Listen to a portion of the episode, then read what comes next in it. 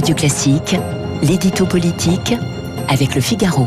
8h14 sur Radio Classique, l'édito politique avec Guillaume Tabar. Bonjour Guillaume. Bonjour Renaud. Le 49.3, c'est donc aujourd'hui que le gouvernement va le dégainer pour faire adopter le budget. Fin du suspense. Mais y en avait-il vraiment un? Bah non, hein, strictement aucun.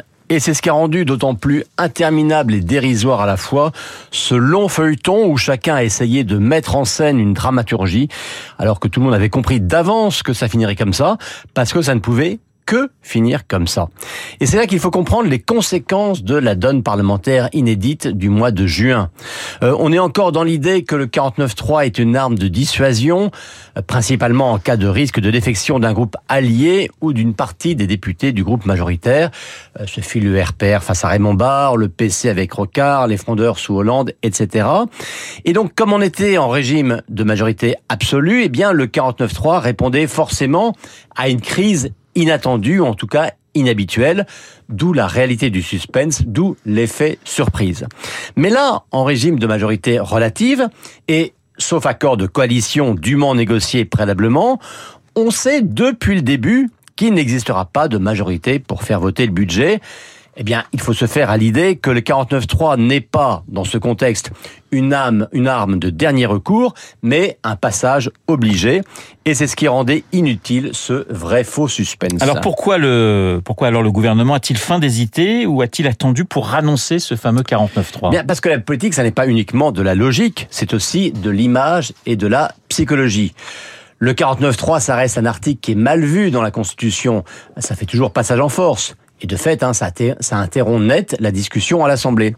Alors tout le jeu, si j'ose dire, consiste à dire euh, et à se placer face à l'opinion. Il s'agit de ne pas apparaître comme le méchant, comme le brutal. Et donc la tactique du gouvernement a consisté à accréditer l'idée. Moi, je voulais qu'on prenne le temps de discuter. Moi, j'étais prêt à chercher des compromis. Mais malheureusement, au bout d'un moment, je dois prendre acte que personne n'a saisi la main que nous tendions. Alors il faut bien, à un certain moment, constater l'impasse des discussions et permettre l'adoption du budget. Autrement dit, le 49.3, nous voulions l'éviter, mais vous ne nous avez pas laissé le choix.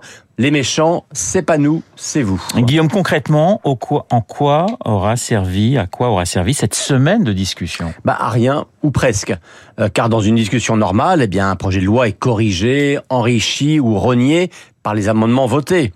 Là, non seulement tous les amendements qui étaient encore à venir ne seront même pas discutés, mais tout ce qui aura été débattu et même voté jusqu'à hier, même jusqu'à ce matin, ne servira à rien non plus, car il faut rappeler qu'avec le 49.3, le gouvernement retient la version qu'il souhaite, en gardant ce qu'il était prêt à accepter et en écartant ce dont il ne voulait pas, euh, ce qui fait tomber l'argument selon lequel eh bien, tout le temps possible était laissé à une utile discussion budgétaire. On touche là, bien sûr, aux limites d'un outil de procédure bien utile, mais à ce moment-là, il vaut mieux, dans ces conditions, l'assumer pleinement et sans faux fuir. L'édito politique signé Guillaume Tabar. Tout de suite, les lions vont être lâchés.